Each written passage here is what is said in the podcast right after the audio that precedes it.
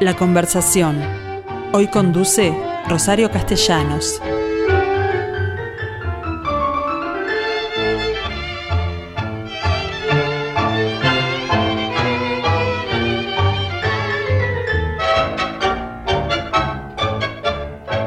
He recibido una cartita tuya donde me dices adiós sin alma.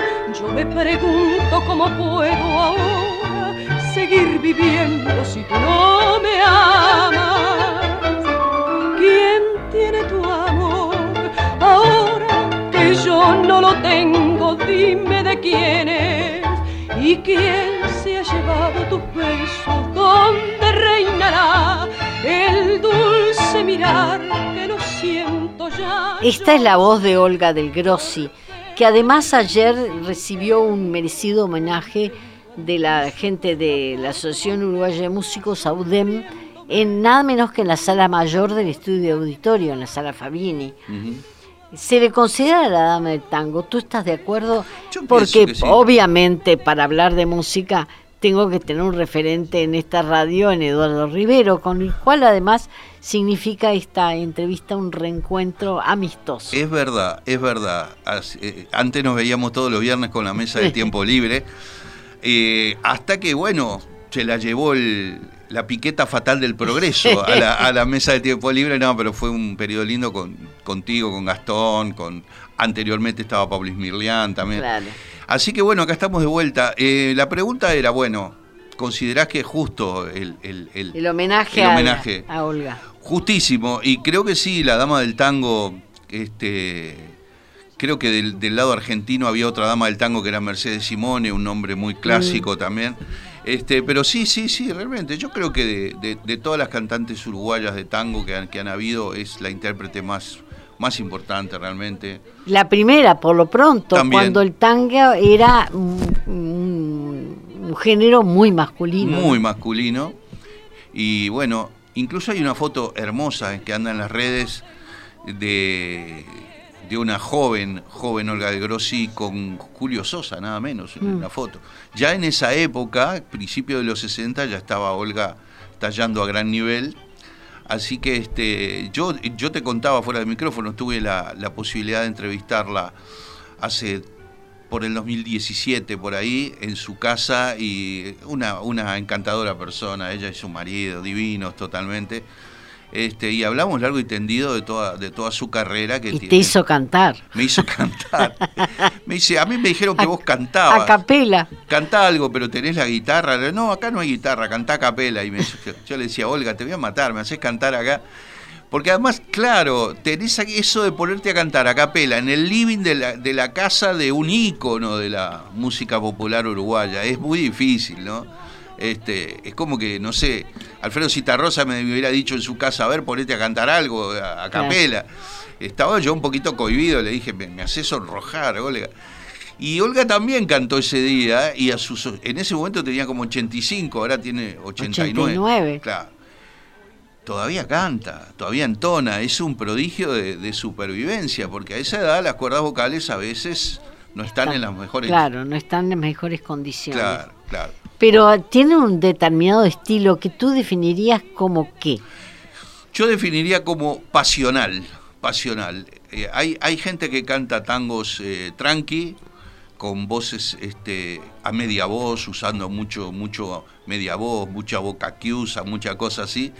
Olga no, Olga es un volcán de pasiones, un volcán de pasiones, un estilo muy pasional, muy extrovertido, con una voz este, que si bien, si bien como todos los grandes cantantes, ella, ella sabe que la dinámica es un valor agregado, es decir, hay momentos en que soltar toda la voz, hay momentos en que hacer casi un murmullo, ella lo hace, pero en general es una voz poderosa y una con mucha entrega y mucha pasión en la digamos en la interpretación de los textos, ¿no? Es decir, ella te muerde las letras, te las tira por delante las letras y eso está muy bueno, eso está muy bueno.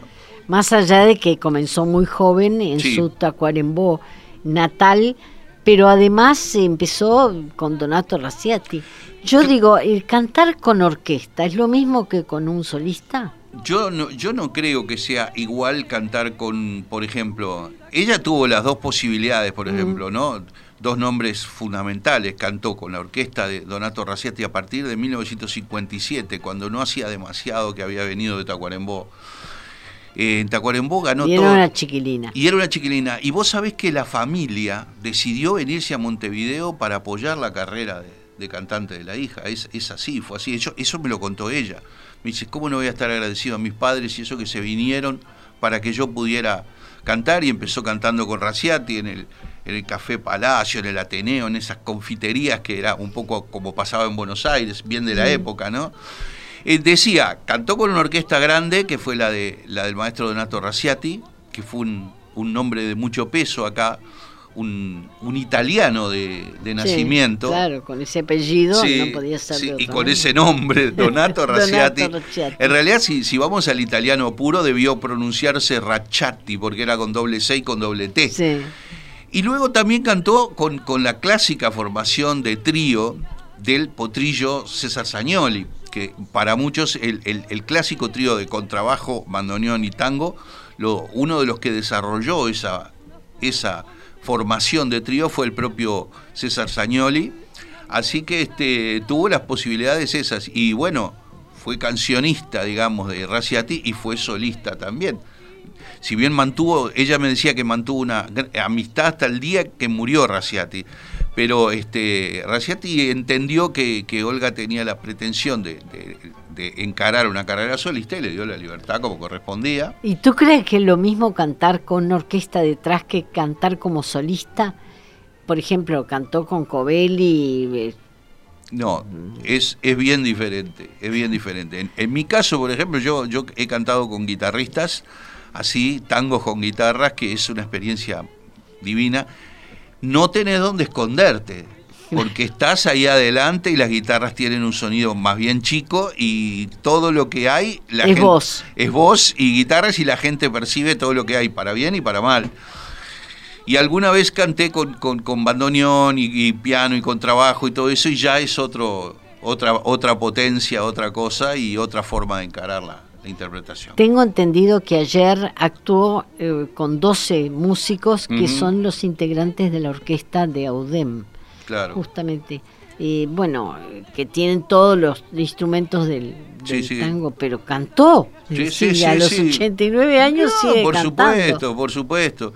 Yo me acuerdo de otro homenaje que se le hizo a un grande del tango acá, que era el señor Aníbal Oberlin, que falleció hace poco, que era una persona absolutamente encantadora además. Y también, Oberlin estaba medio delicado de salud, pero le dieron un micrófono ahí en la platea y cantó sentado en la platea. Fue una cosa impresionante. Este, creo que Olga ni siquiera tiene que cantar sentada porque todavía está de pie y es in- un espíritu indomable, totalmente, ¿no? Mm. Totalmente. Así que, bueno, este grabó con Covelli, grabó hasta, hasta grabó en Francia con Covelli, en alguna gira que Sí. hubo.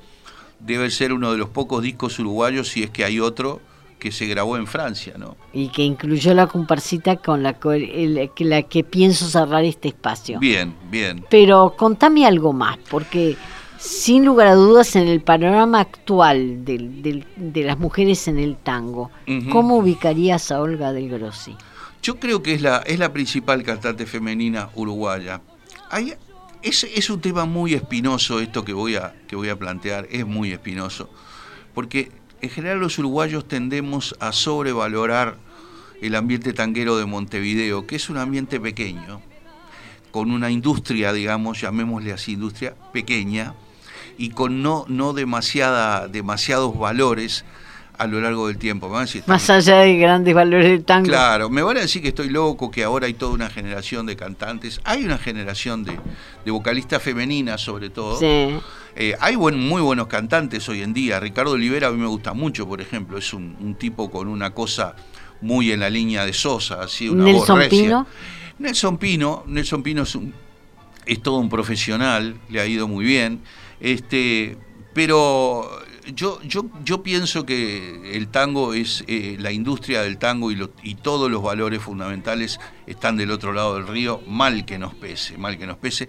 Hablaba, lo Bueno, habló- allí triunfaron nada menos que Gardel y, y, Sosa. Sosa. Pero fíjate que en, en un siglo de tango cantado, el único que lo logró en grande fue Sosa, dejando de lado la controversia del Gardel Oriental y todo eso, que yo soy de los que piensa que Gardel realmente era uruguayo, este, más allá de la de la controversia del coronel Valle y de Valle y, del coronel Escayola y todo eso, yo creo que lo era porque él dijo que era. Mm. Lo dijo en entrevistas periodísticas la última vez que estuvo en Uruguay, en 1933. Este, entonces, yo creo que es muy difícil ir a la otra orilla y lograrlo en grande en la otra orilla. Y Olga es una de las pocas, de las pocas que realmente trabajó mucho en Argentina. Primero con la orquesta de Raciati, que era muy, muy apreciada en Argentina, porque Raciati tenía una modalidad a lo darienzo, digamos, ¿no? Mm. Es decir, un tango rítmico, netamente bailable. Bailable. Bailable, sincopado, así era. Este, una orquesta que era muy aceptada porque era una suerte de remedo de, de Darienzo. Mm. Pero después, claro, tuvimos grandes cantantes, eh, Carlos Roldán, eh, Enrique Campos, que el propio Gustavo Nochetti, que sé que a ti te gustaba mucho. Y muchísimo. Muchísimo. Pero, es un tango moderno. Moderno. Y Nochetti, bueno, trabajó con Garelo, con la Orquesta de Tango de Buenos Aires, a buen nivel pero en grande, en grande solo lo logró Julio Sosa. Y por eso te digo, Olga además fue invitada en un momento por el gran bandoneonista Luis Estazo a cantar con un sexteto que se armó allí. Y, fue todo un logro, ¿no? Porque en realidad fue invitada por músicos argentinos a recorrer la Argentina con músicos argentinos, con otros intérpretes argentinos. Eh, por eso te digo, este, yo no sé hasta dónde las grandes vocalistas uruguayas, que tengo grandes amigos, porque yo, yo tengo amistad con Joana, con Gabriela Morgare, con la que cantamos en Buenos Aires el mismo día. Bueno, eh, Laura Canoura, Malena, Malena, Muyala. La entrevisté a Malena, que es una persona muy encantadora y todo lo demás. Pero Olga pertenece a una, a una generación anterior donde, por ejemplo, había una gordita muy olvidada hoy, que cantaba muy bien, que se llamaba Diana Vidal, que está muy olvidada. Después tuvimos una, una vocalista fallecida hace años que era Adriana La Palma, que era una vocalista de, estimables condiciones y demás.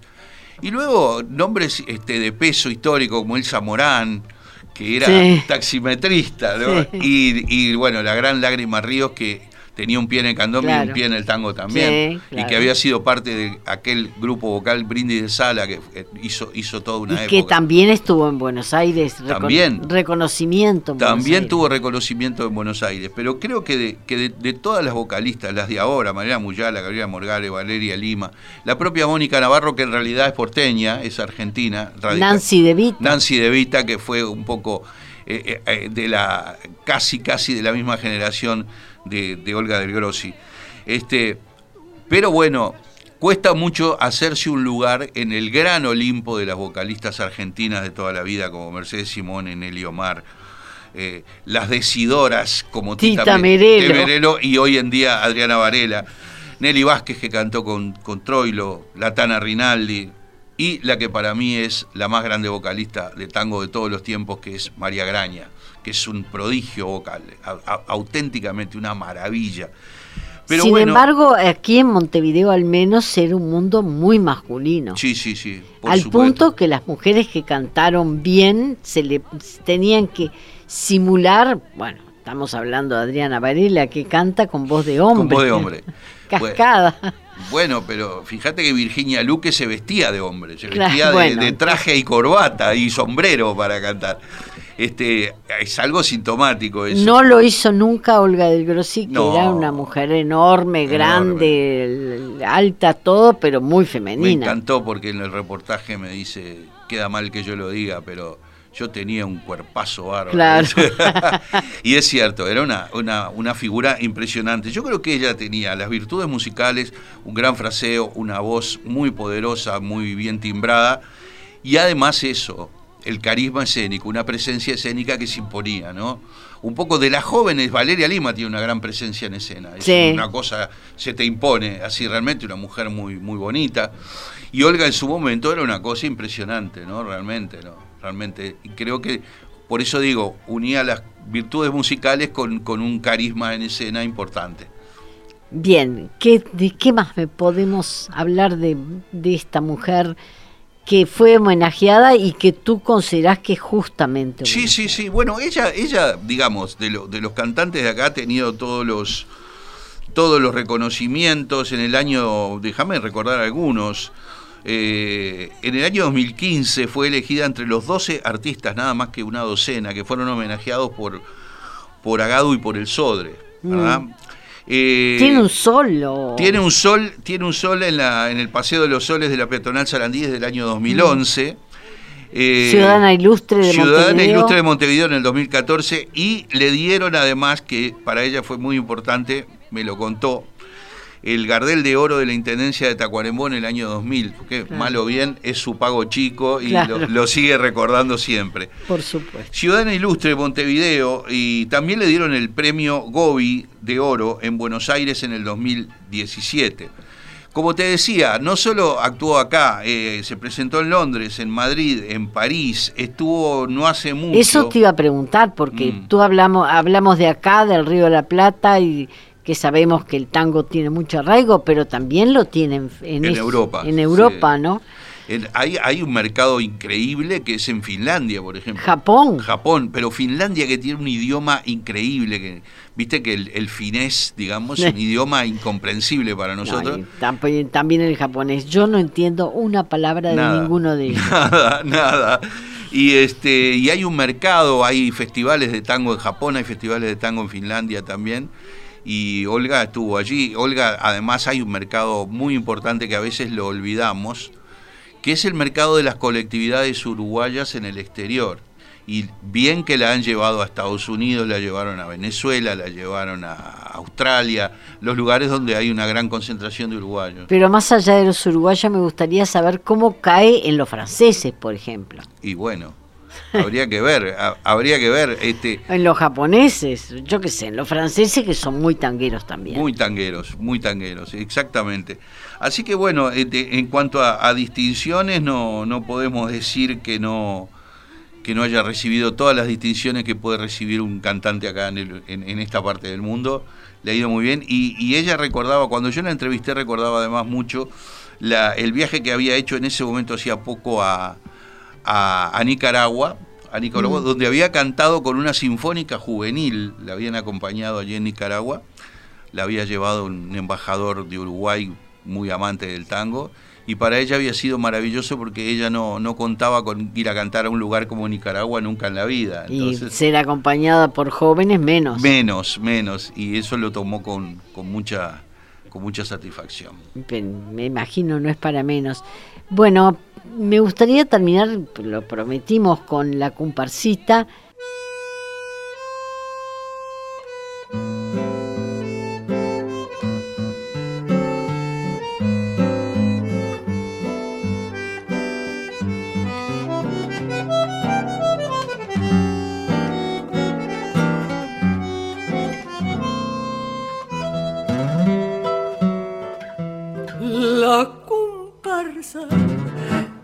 Miseria sin fin desfila en torno de aquel ser enfermo que pronto ha de morir de pena. Por eso es que en su lecho solloza acongojado, recordando el pasado que lo hace padecer. Abandonó a su viejita que quedó desamparada. Y loco de pasión, ciego de amor, corrió tras de su amada, que era linda, era hechicera, de lujuria era una flor que burló su querer hasta que se cansó y por otro lo dejó. Si supieras que aún dentro de mi alma conservo aquel cariño que tuve para ti quién sabe si supieras que nunca te he olvidado, volviendo a tu pasado,